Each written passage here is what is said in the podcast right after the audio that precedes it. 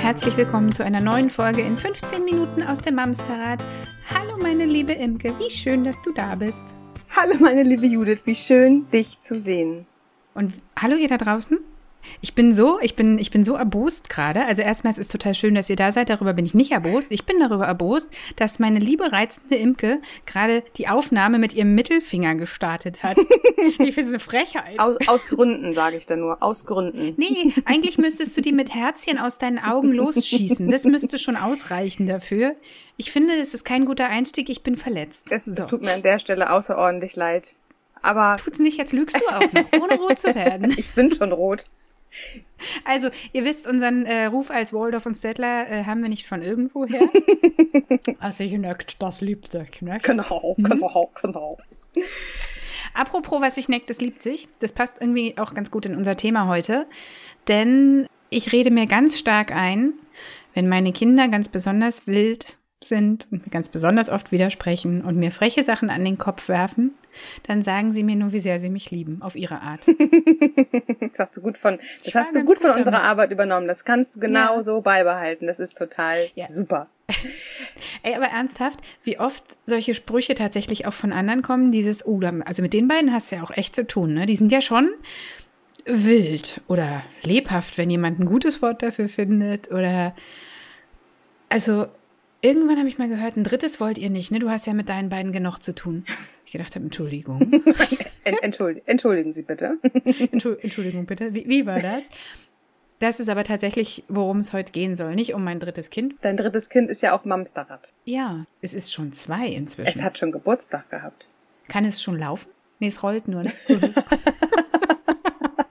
Ey, wie kommt man aus der Nummer jetzt wieder raus? Das weiß ich, ich hab's heute, ich hab's übrigens heute mit der Schwangerschaft. Ich bin die Woche dreimal gefragt worden. Sogar vom Arzt, der mich geimpft hat. Ich bin echt durch mit dem Thema.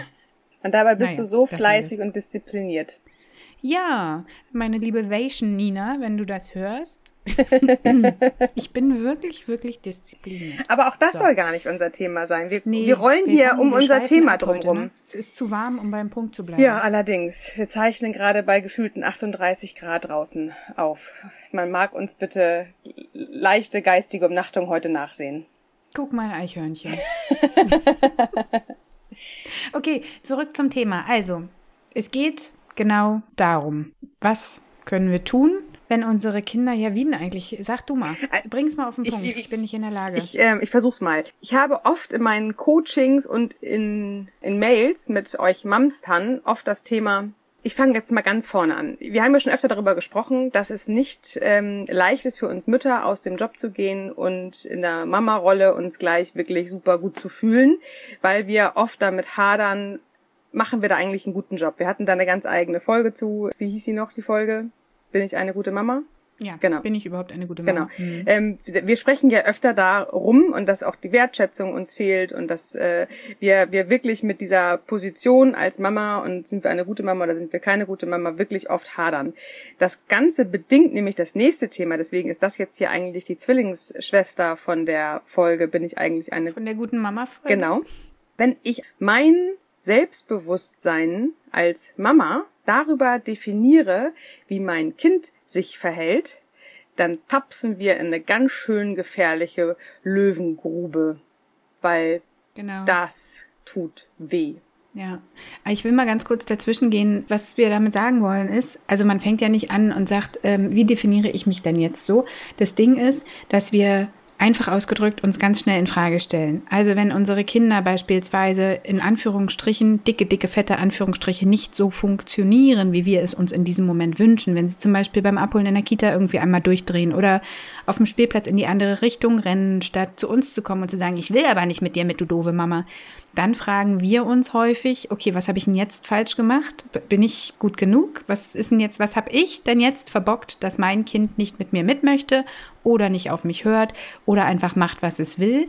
Und mit diesen Sprüchen, die ich vorhin erzählt habe, kommt ja auch was bei mir an. Also wenn mir jemand von außen und dann auch noch ungefragt attestiert, dass meine Jungs aber besonders wild seien, dann fängt ja bei mir auch sofort an, was zu rattern und ich frage mich, okay, was ist damit jetzt gemeint? Sind die unartig? Unerzogen, diese ganzen bösen Worte, die unsere Ohren klingeln machen. stellt mich das in meiner Fähigkeit als Mutter in Frage? Was will mir diese andere Person jetzt eigentlich damit sagen? Also im Zweifel einfach nur, dass meine, meine Jungs lauter sind als andere Kinder oder gerade in dem Moment, was auch immer. Aber ich fange ja direkt an, an mir zu zweifeln. So, das ist ja der Punkt. Genau, und dann wird's nämlich auch gefährlich. Das ist genau das, was ich auch meinen Mamis immer sage.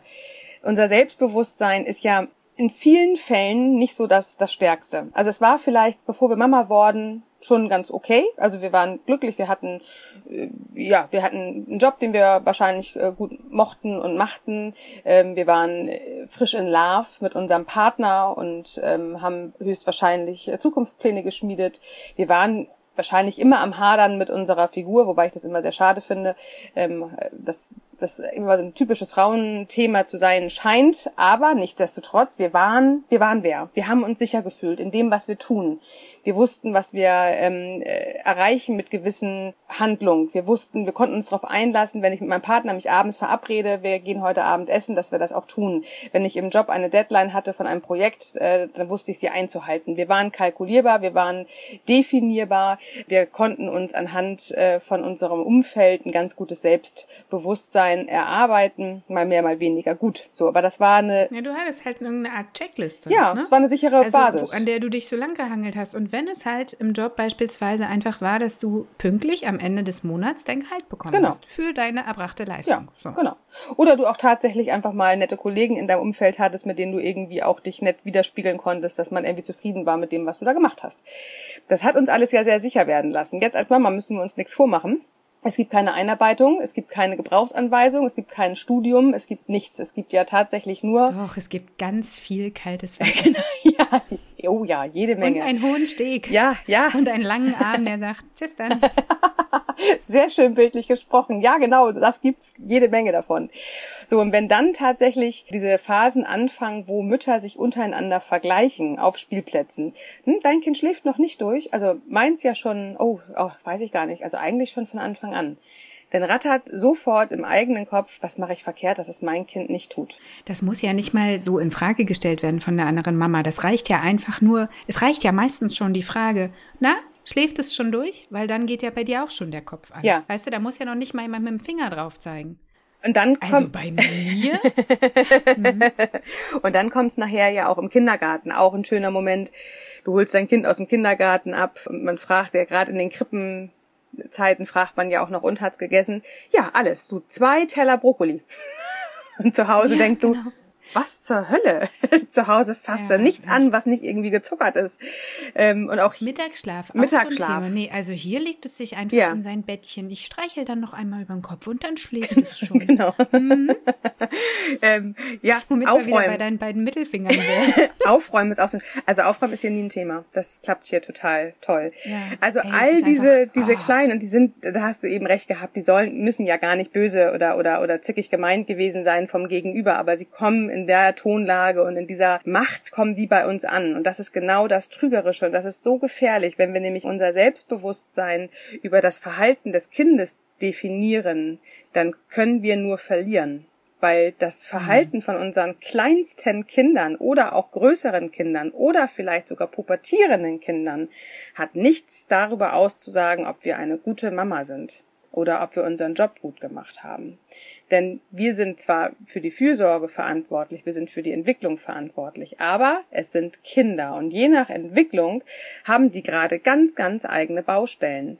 Wenn sie in der Trotzphase sind, haben sie überhaupt gerade erst begriffen, dass sie nicht Mama sind und gerade irgendwie auf eigenen Beinen stehen und dass sie was sagen können und man wird verstanden. Also diese ganze Bereichsentwicklung ist für Kinder ja mega aufregend und mega energieraubend und gebend.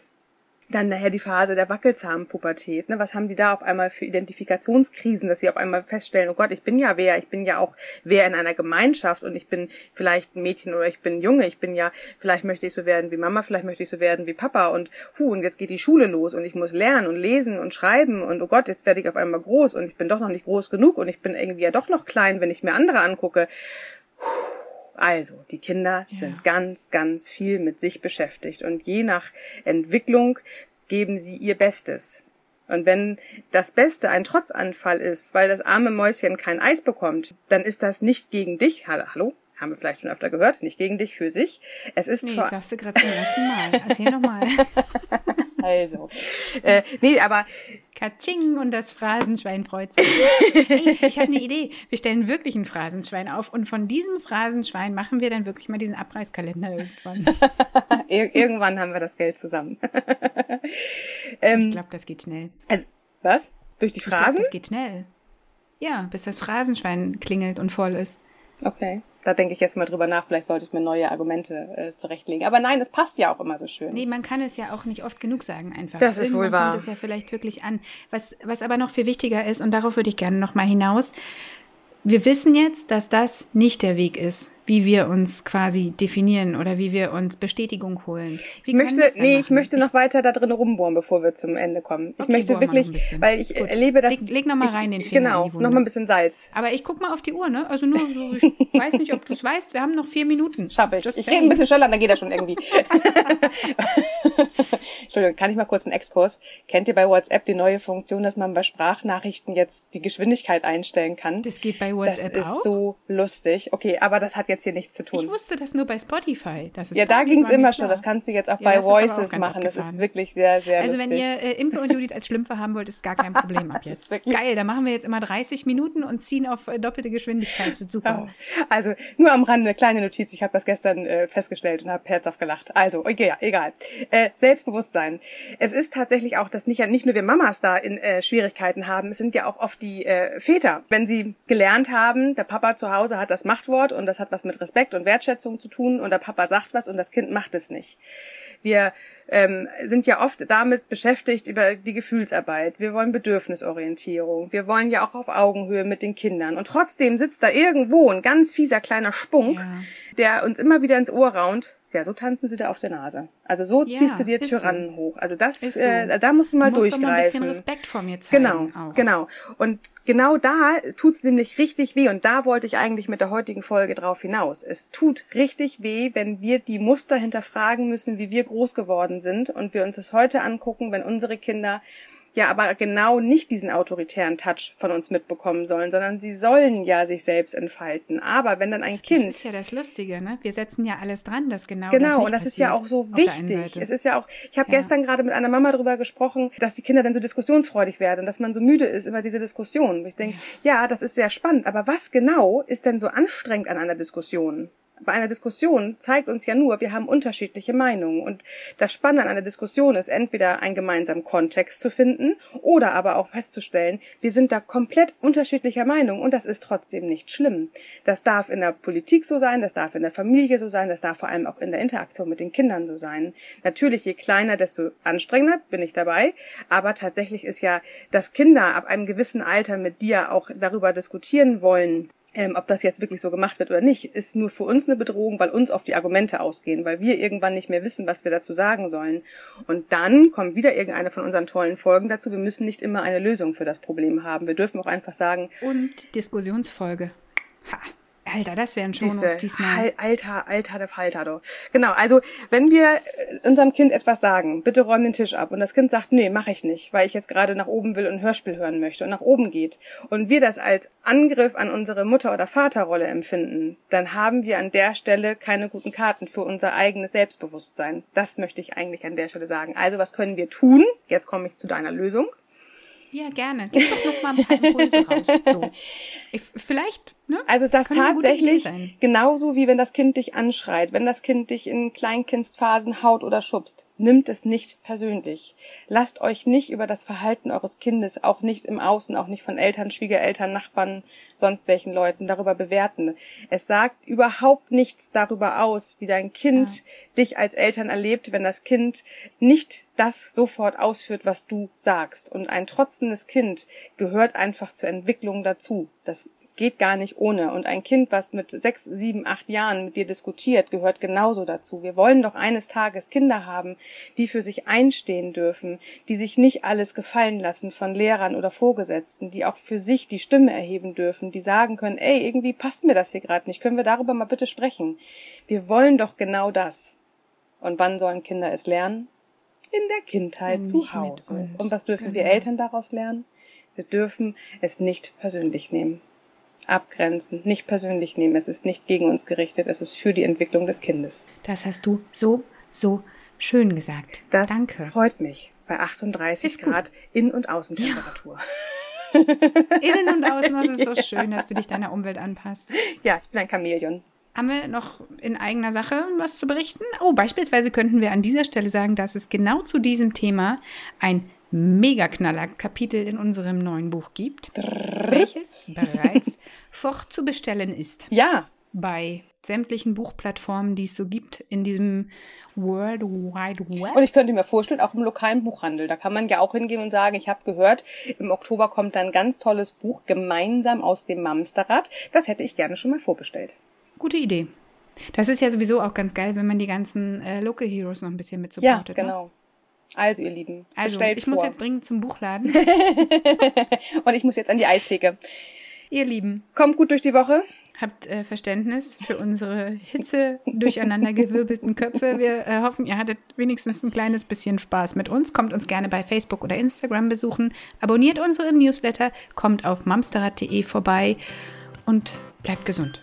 Genau, in der Reihenfolge. Ihr Lieben. Tschüss. Wir hören uns nächste Woche. Tschüss.